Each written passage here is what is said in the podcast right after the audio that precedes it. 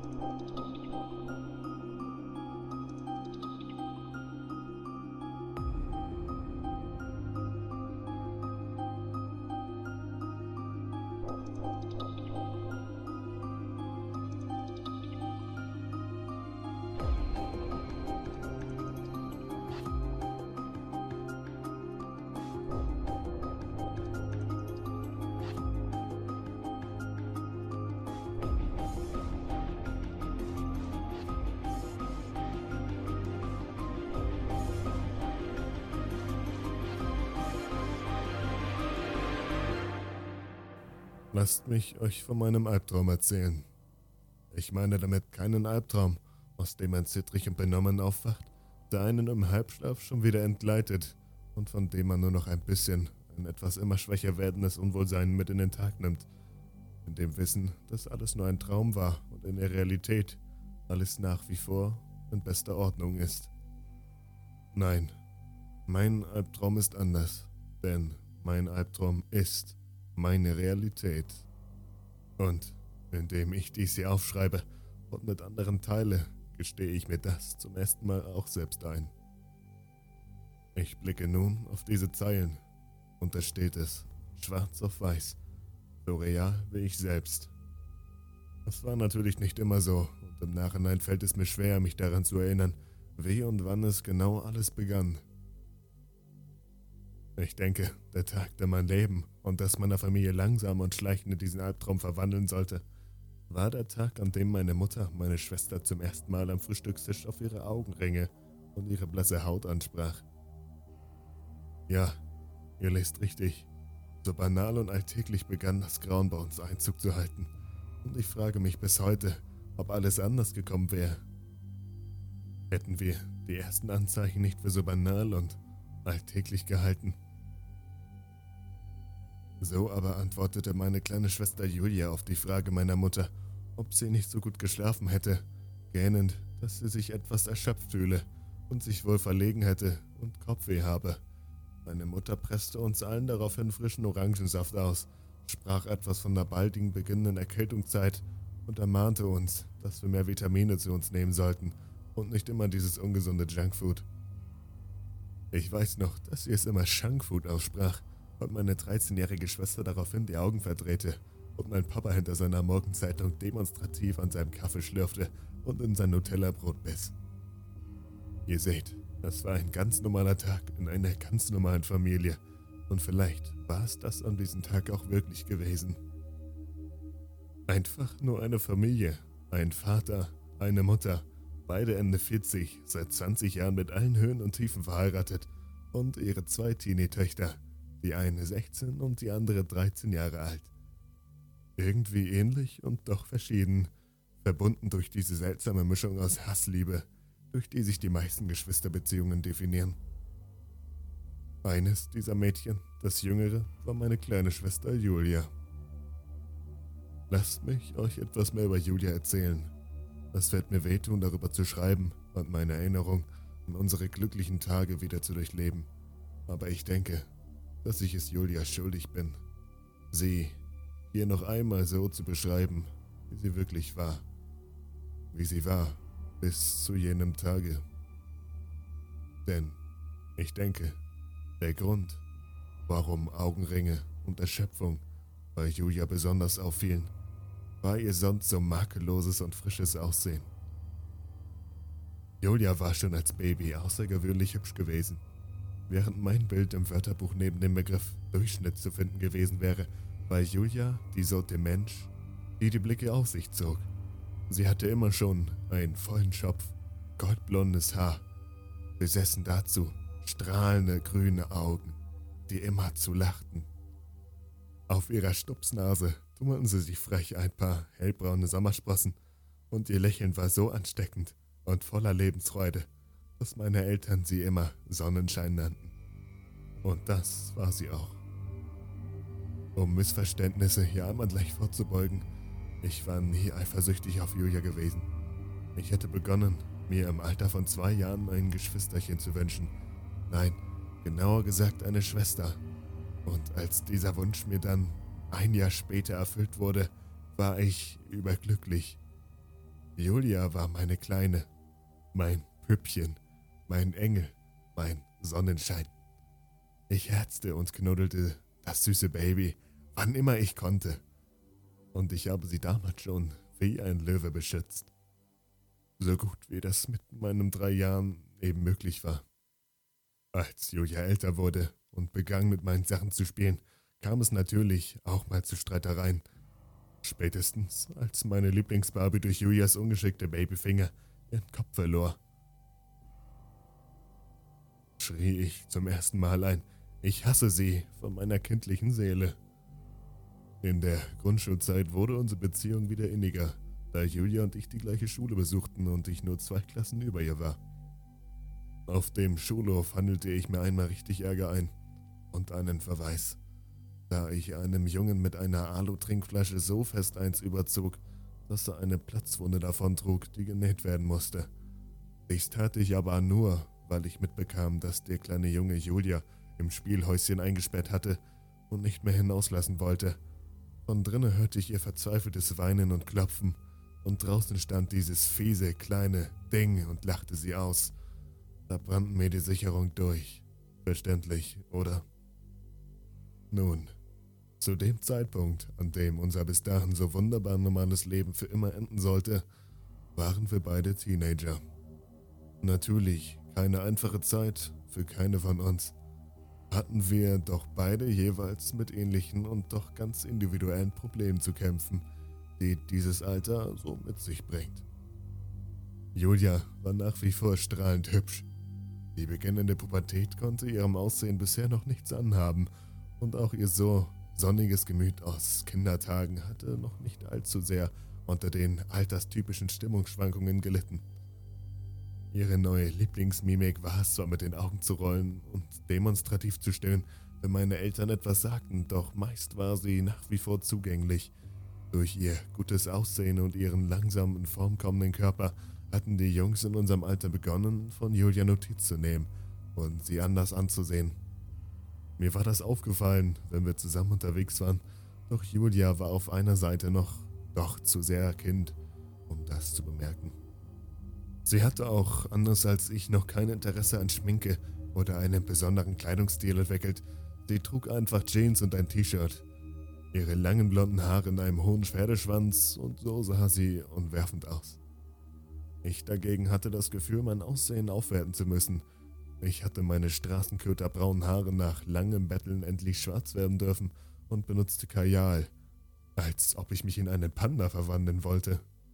Außerdem hatte ich es tatsächlich geschafft, das Interesse eines Jungen auf mich zu ziehen und steckte gerade so in etwas wie meiner ersten Beziehung. Er heißt Chris, er war 18 Jahre alt und meiner Meinung nach ziemlich cool. Er war so eine Art Punk, trug seine Haare zu einem Iro hochgestylt und wertete sein Outfit nach, ja, Stachelhalsbändern und Springerstiefeln auf. Eigentlich war ein ganz harmloser Kerl, aber sein Aufzug und die Tatsache, dass ich ihn durchs Internet kennengelernt hatte, was damals noch nicht sehr verbreitet war, ließen ihn mich zu dem Zeitpunkt noch von meinen Eltern verheimlichen.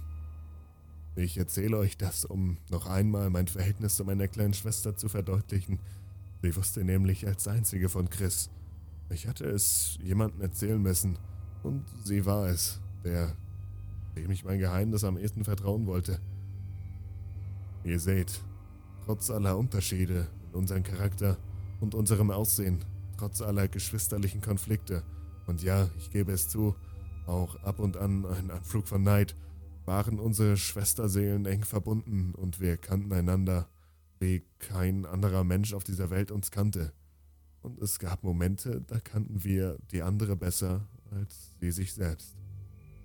Der Moment, in dem meine Mutter am Frühstückstisch Julias eingefallene Augen bemerkte, und Julia eine banale, unauffällige Antwort murmelte, war der Moment, in dem ich bemerkte, nein, sah, wie sich ein Schatten auf meine Sonnenscheinschwester legte.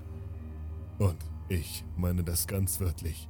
Irgendetwas Dunkles kam von irgendwoher und legte sich um sie wie ein dünnes und dennoch bleischweres Tuch. Niemand bemerkte es außer mir. Meine Mutter begann ihren typischen Mama-Monolog über Vitamine. Mein Vater machte sich auf seine Papa-Art darüber lustig und meine Schwester pubertierte herum, indem sie genervt tat. Nur ich saß noch eine Weile vor meinem unangetasteten Frühstück und konnte es spüren, wie meine Gänsehaut über den Nacken kroch, als ich noch einmal zu Julia hinübersah.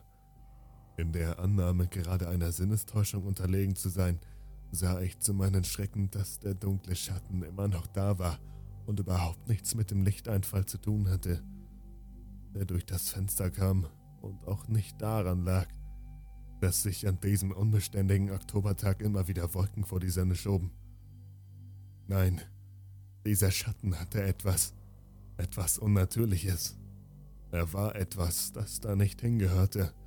Etwas, das bei normalen, fröhlichen Familien am Frühstückstisch einen Samstagmorgen nichts zu suchen hatte. Und doch war er da. Deutlich genug, um ihn zu bemerken, wenn man aufmerksam hinsah. Und doch fadenscheinig genug, um seinen Augen nicht zu trauen. Fast hatte er etwas Höhnisches an sich. Ich schüttelte unmerklich den Kopf, rieb mir kurz die Augen und versuchte dann es zu vergessen. Es war nichts und ich sollte jetzt endlich essen. Ich wollte mich noch hübsch machen und mich später mit Chris treffen.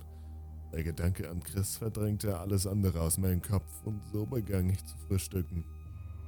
Das Gespräch war derweil von Vitaminen in der Erkältungszeit zu Julias Wäschekorb gewechselt – der schon seit einer Woche überquoll und den sie doch bitte endlich ausräumen sollte. Hätte ich den Schatten, der sich unerklärlicherweise über meine Schwester gelegt hatte und ihr sonst so strahlendes Licht auf eine unnatürliche Weise dimmte, an diesem einen Morgen nicht bemerkt, so wären mir doch die anderen Anzeichen aufgefallen, die darauf hindeuten, dass irgendwas mit ihr nicht stimmte. Julias Augenringe verschwanden nicht, wie es eigentlich hätte müssen. Hätte sie nur eine schlechte Nacht gehabt, im Gegenteil, sie wurden tiefer und dunkler und auch ihre sonst so rosige Haut nahm nach und nach einige, ja sagen wir mal, einen sehr fahlen Ton an. Ich weiß, welcher Verdacht jetzt ein bisschen sehr in den Kopf schlagen würde, wenn ihr vielleicht gerade an eure eigene Jugend zurückdenkt. Aber wie schon gesagt, Julia stand mit einem Fuß noch in ihren Kinderschuhen. Ihrem CD-Player lag einerseits die CD von Britney Spears Andererseits wechselte sie oft noch den Platz mit Bibi und Tina. Was ich damit sagen will, ist, Julia hatte mit Alkohol und Drogen so viel am Hut wie eine katholische Nonne mit Tinder. Dennoch war irgendetwas mit ihr nicht in Ordnung, und nach und nach fiel es nicht nur mir auf, sondern auch meinen Eltern. Das Seltsamste war jedoch Julias Reaktion, als unsere Mutter sie ein paar Tage nach ihrer ersten Bemerkung am Frühstückstisch wieder auf ihr verändertes Aussehen ansprach. Julia reagierte nicht in ihrer zurzeit typischen Ach-Mama-Manier, sondern sie schien richtig Unbehagen zu empfinden. Sie wand sich unter den Blicken unserer Mutter, als hätte sie tatsächlich etwas zu verbergen. Und als diese nicht locker ließ, flüsterte sie endlich, ich schlaf zurzeit schlecht, Mama. Es war dieses Flüstern, das mich so erschreckte. Denn diese Stimmlage habe ich bei meiner sonst so extrovertierten Schwester noch nie gehört. Es klang fast, als hätte sie unserer Mutter gerade ein Geheimnis anvertraut. Und es war offenbar kein gutes. Hätte ich etwas tun können? Die Frage geht mir nach all den Jahren immer noch durch den Kopf. Und jetzt, wo ich all die Anzeichen wieder aus ihren Gräbern in mein Gedächtnis buddle und sie wie langsam verwesene Leichen in ihrer ganzen Grauenhaftigkeit vor mir liegen, schreit eine Stimme in mir laut und deutlich, ja, ja, verdammt. Ich hätte mit meinen Eltern über den Schatten sprechen sollen, den ich jetzt immer deutlicher um Julia herum wahrnahm. Ich hätte sie fragen sollen, ob ihnen nicht aufgefallen wäre, dass jedes Mal, wenn Julia in den Raum betrat, es dort irgendwie dunkler und kälter wurde. Ich hätte sie darauf aufmerksam machen sollen, dass Julia immer weniger sprach und lachte. Und ich hätte ihnen von dem Wein erzählen sollen, das nachts aus Julias Zimmer kam und das unsere Eltern nicht hören konnten, da ihr Schlafzimmer im Erdgeschoss lag. Ich aber umso deutlicher, da meine Schwester und ich uns die obere Etage teilen. Ich machte mir Sorgen um meine Schwester, genau wie unsere Eltern aber im Gegensatz zu ihnen verwandelte sich meine Sorge langsam in Angst. Warum ich all das so lange für mich behielt, kann ich heute nicht mal sagen. Ich könnte es jetzt darauf schieben, dass ich selbst noch so jung war, doch das wäre nicht die ganze Wahrheit. In Wahrheit war ich feige. Ich spürte eine unterschwellige Bedrohung, die von irgendetwas Unbegreifbaren ausging, das sich über Julia gelegt und somit auch zu mir Zugang gefunden hatte. Es war, als ob eine leise bedrohliche Stimme zu mir raunte. Jedes Mal, wenn ich kurz davor war, mich jemandem zu öffnen. Dir wird niemand glauben. Du siehst es, du spürst es, alle sehen es, alle spüren es, aber keiner will es hören. Keiner will, dass es so etwas gibt. Also gibt es sowas nicht. Halt den Mund, verschließ die Augen und leb weit in deiner heilen Welt. Und ich tat es. Ich lebte in meinem Leben weiter, als wäre nichts gewesen, sprach weder mit unseren Eltern darüber noch mit einer Freundin noch mit Chris. Bei all diesen Menschen tat ich, als wäre alles wie immer, da die Bedrohung sonst auch so auf sie übergegriffen hätte. Das wusste ich irgendwie.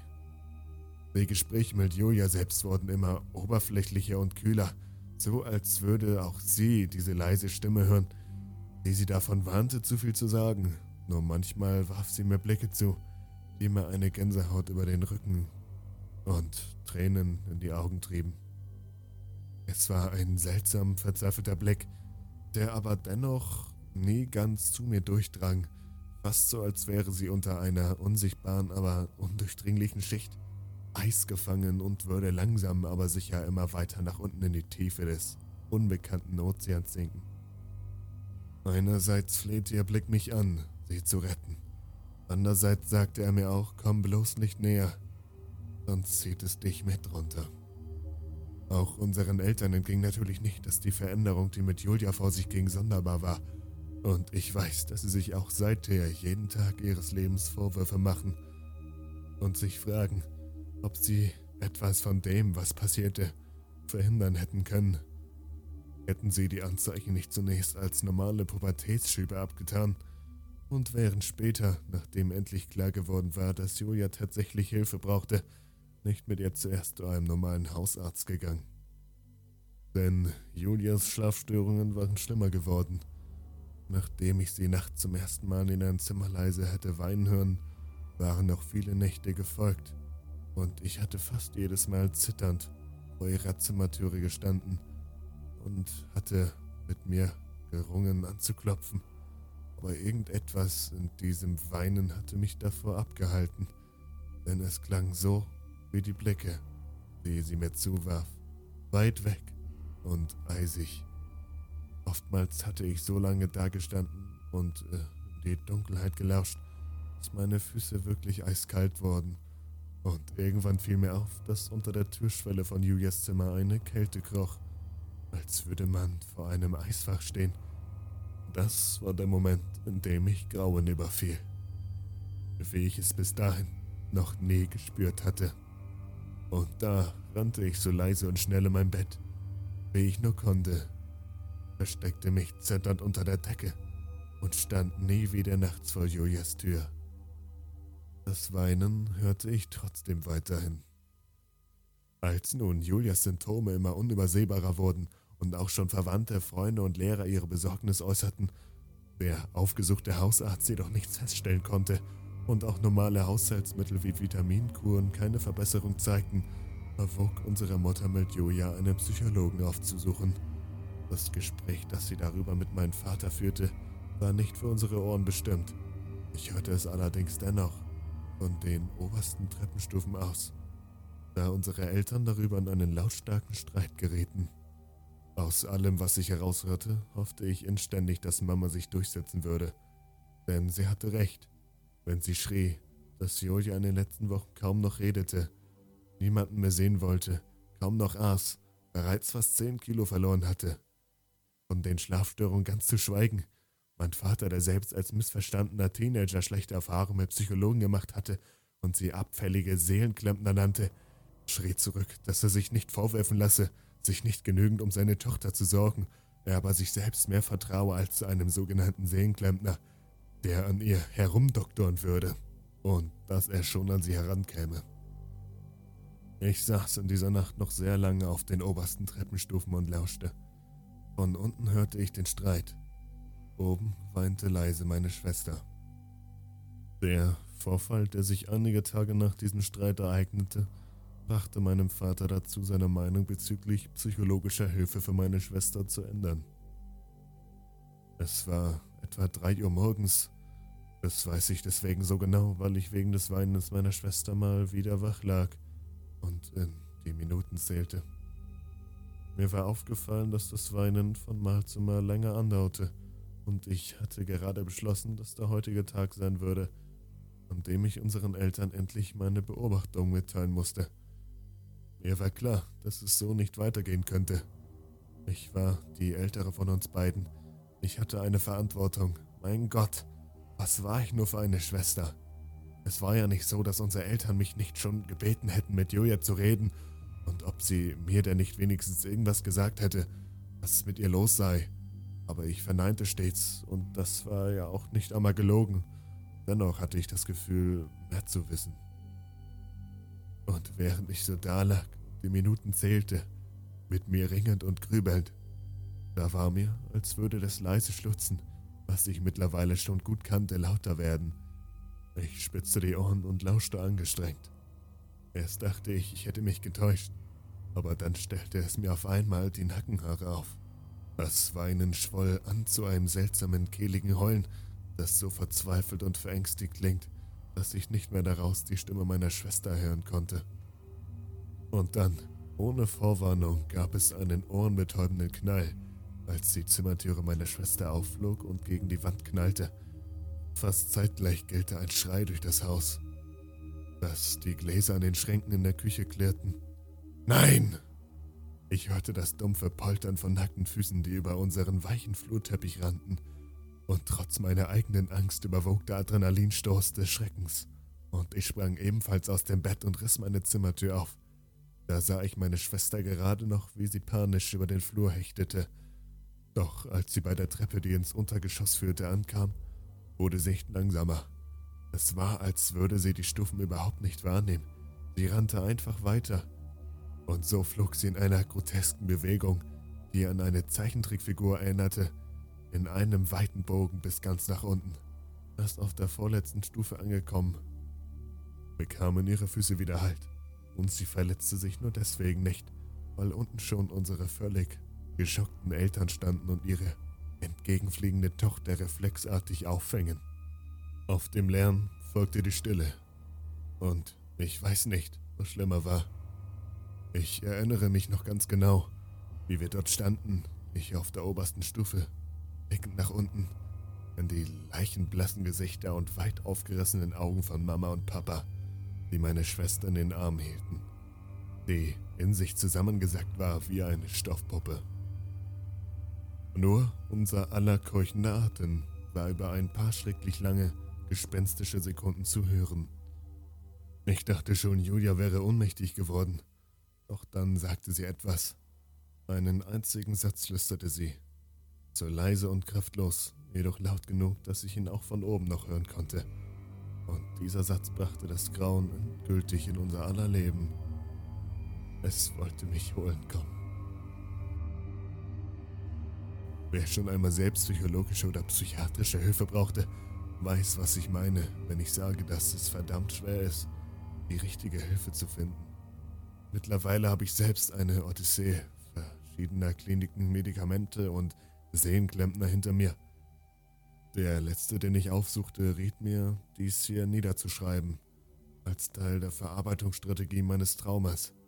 Also gut, verarbeiten wir weiter. Unser Vater änderte in dieser Nacht seine Meinung und unsere Mutter nahm sich sofort am nächsten Morgen frei und organisierte einen Termin in einer psychologischen Praxis. Außer den Erwartungen meines Vaters in seiner Jugend und der Eheberatung, die meine Eltern im verflixten siebten Jahr wohl einmal aufgesucht hatten, gab es in meiner Familie keine Erfahrung mit Hilfen dieser Art. Doch verständlicherweise griff unsere Mutter sofort zu. Denn Sie haben einen Notfalltermin angeboten bekommen. Ich beobachtete Julias Reaktion auf die Mitteilung, dass ihr ein psychologisches Erstgespräch bevorstand Doch die Reaktion blieb völlig aus. Hatte Julia vorher auch versucht, Gespräche über ihren Zustand abzublocken oder diesen auszuweichen, schien es, als wäre nach dieser Nacht jede Kraft aus ihrem Körper und Geist gewichen. Schlaff saß sie am Frühstückstisch, auf dem gleichen Platz, wo sie vor einigen Wochen noch durch ihre harmlosen Augenringe aufgefallen war, und ließ sich von unserer Mutter etwas Tee zwischen die blassen, rissigen Lippen schütten. Außer dem leisen Schlürfgeräusch und den Klappern der Tassen war in der Küche kein einziger Laut zu hören. Nur die Kälte, die war wahrnehmbar, und ich wusste, dass unsere Eltern sie auch spürten. Papa hatte an diesem Morgen schon mehrmals die Heizung überprüft. Sie funktionierte. Julia bekam nun also von diesem Tag an psychologische Hilfe. Doch wie diejenigen, die selbst schon einmal bei jemandem waren, wahrscheinlich wieder am besten wissen, auch Psychologen sind keine Wunderheiler. Therapien bedeuten lange, anstrengende, steinige Wege voller Schmerzen. Und manchmal kommst du an den Punkt, da kommt dir die Hilfe schlimmer vor als das Problem selbst. Bei Julia allerdings schien die Hilfe anzuschlagen denn auch wenn der Psychologe nicht sofort so weit zu ihr vordringen konnte, um die für uns quälende Frage zu beantworten, was ist los mit Julia? So besserte sich für Julia selbst doch zumindest ihr Schlafverhalten. Seit ihrem schlimmsten nächtlichen Anfall hatte ich sie kein einziges Mal mehr weinen gehört, und auch ihr Äußeres ließ darauf schließen, dass sie sich nachts wieder zur Ruhe fand. Ihr stilles, in sich gekehrtes Verhalten das in einem so krassen Gegensatz zu ihrer früheren Persönlichkeit stand. Dieser blieb allerdings und auch ihr Schatten, der über ihr lag, schien nach wie vor ein Teil von ihr zu sein, wenn er nicht sogar dunkler geworden war. Nach all diesen Ereignissen, die schon fast ein Jahr unsere Familie belasteten, empfand ich die nächtliche Ruhe als große Erleichterung. Im Nachhinein denke ich, dass es mein Egoismus war, der mich nicht erkennen ließ, dass es sich um die Ruhe von dem Sturm handelte. Nachdem meine Schwester aufgehört hatte, nachts zu wimmern und ich mich nicht mehr mit diesem Geheimnis belastet fühlte, war es für mich, als wäre ich aus dieser Schusslinie geraten. Julia bekam nun Hilfe. Wir hatten alles für sie getan. Ich hatte alles getan. Es würde ihr bald besser gehen und alles würde wieder normal werden. Wie sehr ich mich täuschte. Es geschah wieder in der Nacht. Etwa einen Monat nachdem Julia mit ihrer Therapie begonnen hatte, die trügerische Besserung eingetreten war und ich nichts ahnend schlief, wurde ich plötzlich durch ein zaghaftes Klopfen an meiner Tür geweckt. Zuerst integrierte ich das Klopfen noch in meinem Traum, doch dann dämmerte mir langsam, dass wirklich jemand vor meiner Tür stand, und diese Erkenntnis ließ mich hochfahren. Ich lauschte mit pochendem Herzen. Anna? Wisperte es leise vor der Tür. Es war Julias Stimme. Zuerst war ich erleichtert, doch die Erleichterung hielt nicht lange. Ein unbestimmtes Gefühl der Ablehnung machte sich plötzlich breit. Meine Nackenhaare stellten sich auf. Irgendetwas in mir wollte nicht antworten, nicht öffnen. Anna, darf ich reinkommen? Bitte. Leise flehend, ängstlich. Ich hatte plötzlich wieder die Szene vor Augen wie Julia damals als Erstklässlerin auf dem Pausenhof im Spielhäuschen gefangen wurde. Ich will raus, ich will raus. Genauso klang ihre Stimme jetzt wieder. Wie die eines kleinen Mädchens. So klein, so hilflos. Mein Baby, mein Püppchen, mein Sonnenschein. Hey, kratzte ich verschlafen und versuchte den Widerwillen, den ich erfand, herunterzuschlucken. Es gelang mir nicht. Dann wurde langsam und zaghaft die Klinke gedrückt und Julias blasses Gesicht erschien im Türspalt. Sie sah aus wie ein Geist. Darf ich reinkommen? flüsterte sie nochmal. Ich habe Angst. Dr. Müller hat gesagt, ich soll sagen, wenn ich Angst habe. Hatte ich gerade eben noch an die Julia aus der ersten Klasse denken müssen, fand ich jetzt ein paar Sekunden später, dass sie klang wie ein dreijähriges Kind. Ich räusperte mich, da mein Kloß im Hals immer größer wurde. Ähm, klar. Julia schlich auf Zehenspitzen herein und ich sah, dass sie einen Schlafsack hinter sich herzog. Danke, Anna. Darf ich bei dir schlafen? Sie schloss die Tür hinter sich und sah mich mit den Augen eines Kleinkindes an. Wie sie da vor meinem Bett stand, dünn bleich, beschienen vom Streifen Mondlicht, der durch die Vorhänge schien, tat sie mir auf einmal unglaublich leid. Ihr ganzes Leid des letzten Jahres prasselte auf mich ein. Klar, Schwester, sagte ich nur mit festerer Stimme. Sie lächelte. Nicht ganz ihr altes Julia-Lächeln, aber das erste Lächeln seit fast einem Jahr. Und es galt mir. Sie ließ ihren Schlafsack fallen und kroch darunter. Im Zimmer war es eiskalt. Es muss ein paar Stunden später gewesen sein, denn Julia war fast sofort, nachdem sie sich hingelegt hatte, eingeschlafen. Und auch ich war langsam weggedämmert. Aber eben nicht ganz. Ein warnendes Zischen in meinem Unterbewusstsein hatte mich wachgehalten und ich hatte immer wieder die Augen an den Spalt geöffnet, um nach meiner schlafenden Schwester zu sehen. Als ich in dieser Nacht das zum gefühlt hunderten Mal tat, fuhr mir plötzlich ein unglaublicher Schock durch die Glieder und ließ mein Herz sofort rasen. Denn, anders als die Male davor, hatte Julia diesmal nicht die Augen geschlossen. Diesmal waren ihre Augen weit aufgerissen und ihr linker Arm ragte hoch nach oben, als ob sie nach mir greifen wollte. Mit panischem Blick starrte sie auf einen Punkt irgendwo in der Dunkelheit. Mit rasendem Herzen sah ich zu ihr herunter. Unschlüssig, ob ich etwas sagen sollte. Da begann Julia zu sprechen. Weiß eher ein Wispern war. Anna, Anna, mach bitte das Licht an. Anna, da, Anna, Anna, da ist etwas. Der Klang ihrer Stimme erinnert mich an das trockene Knarren einer alten, verzogenen Türe, und mich überkam auf einmal ein unglaublich beklemmendes Angstgefühl. Es war nicht nur der Anblick ihres starren Gesichts oder der Klang der knarrenden Stimme. Es war das, was sie sah und ich spüren konnte, was mir die größte Angst machte. Denn ich glaubte ihr. Irgendetwas war da bei uns im Zimmer und ich war mir auf einmal todsicher, dass es dieses Etwas war, das den Schatten vor fast einem Jahr auf meine Schwester gelegt hatte. Dass es dieses eine etwas war, das meine Schwester Nacht für Nacht zum Weinen brachte, und dass es dieses etwas war, vor dem sie damals schreiend aus ihrem Zimmer floh. Dieses namenlose, ungreifbare Etwas, das seit einem Jahr Teil unseres Lebens war und über das niemand jemand sprach. Es war jetzt, in diesem Moment hier, in meinem Zimmer. Ich wäre wohl vor Angst erstarrt, hätte nicht Julias erneutes Flehen mich aus meinem Schockzustand gerissen. Mach das Licht an, Anna. Im Licht kann es uns nichts tun. Ich hatte das Gefühl, sobald ich meinen Arm nur auch einen Millimeter bewegen würde, würde etwas Schlimmes, etwas Schreckliches geschehen.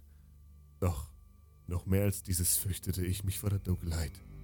Und so griff ich blitzschnell zur Stelle an meinem Nachttisch, wo meine Lampe stehen musste ohne den Blick von meiner Schwester zu nehmen. Ich drückte den Lichtschalter in der Erwartung der erlösenden Helligkeit. Doch nichts geschah. Die bleierne Dunkelheit blieb bedrohlich im Zimmer hängen, füllte es völlig aus. Fuck, flüsterte ich. Anna, drängte Julia wieder. Diesmal mit noch mehr Panik in der Stimme. Mach um Himmels Willen das Licht an. Ja, ja, ja, Panisch rasten die Gedanken durch mein Hirn. Der einzige andere Lichtschalter am Zimmer befand sich neben der Tür. Und um den zu erreichen, musste ich aus dem Bett. Der kindliche Glaube, ein Bett und eine kuschelige Decke wären ein guter Ort, um sich vor bösen Monstern zu verstecken, war plötzlich wieder stark und präsent wie damals, als ich vier Jahre alt war und meine Eltern versuchten, mich zu beruhigen und mich an das Schlafen in meinem eigenen Zimmer zu gewöhnen. Damals hatte ich geglaubt, das Bett wäre eine magische Barriere, zu der Monster nun mal keinen Zugriff hätten. Dass dies nicht stimmte, spürte ich jetzt. Zwölf Jahre später, ganz deutlich. Denn Julias Flehen und die Tatsache, dass irgendetwas Kaltes sich den Weg unter meine schützende Bettdecke gebahnt hatte, waren letztendlich gut genug, die trügerische Sicherheit aufzugeben. Mit einem großen Satz hechtete ich aus dem Bett, sprang über meine immer noch wimmernde Schwester auf den Boden und war innerhalb einer Sekunde am rettenden Lichtschalter.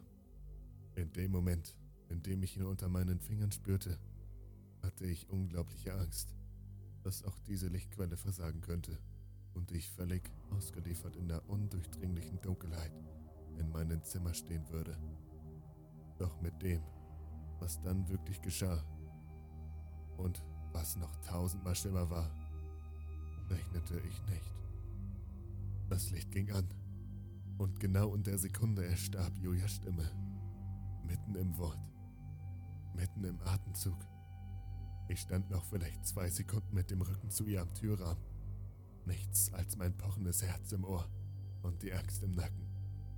Dann drehte ich mich um und sah zum Schlafsack. Der Schlafsack war leer. Julia war weg. Nachdem ich, ich weiß nicht wie lange, im blendenden Licht gestanden hatte und unglaublich auf den leeren, zerwühlten Schlafsack starrte. Den einzigen Beweis, dass meine Schwester eben noch hier gewesen war, hatten unsere Eltern zum zweiten Mal innerhalb eines Monats eine ihrer Töchter nachts schreien. Die Polizei sagt, Julia wäre weggelaufen. Natürlich sagt sie das. Denn natürlich müssen alle Kinder, für die es Verschwinden keine Erklärung gibt, entweder entführt worden oder weggelaufen sein. Oder die eigene Familie hatte etwas mit dem Verschwinden zu tun. Nachdem unsere Eltern oder ein Entführer von außen relativ schnell ausgeschlossen werden konnte, lebt nur noch die Theorie der Ausreißerin. Für jeden von uns, für jeden von uns war es eine grauenhafte und gleichzeitig tröstliche Theorie, denn sie bedeutete, Julia war freiwillig gegangen, war noch irgendwo da draußen und konnte genauso freiwillig wieder zu uns zurückkommen. Und daran glauben wir bis heute. Zehn Jahre nachdem der Albtraum für uns begann. Daran glauben wir. Auch nach den millionsten Flugblättern, den tausendsten Aufruf über die Medien, den hundertsten Befragungen durch die Polizisten. Wir glauben daran, dass unser Sonnenschein irgendwann wieder zurückkommt. Dass sie eines Tages vor uns steht, die Sommersprossennase, von einem leichten Lächeln gerunzelt, uns in die Arme fällt und einfach alles so ist wie früher. Daran glauben wir. Daran müssen wir glauben. Auch wenn wir alle in jener Nacht gefühlt haben, dass das Zimmer eiskalt und nur der Schlafsack noch warm gewesen war.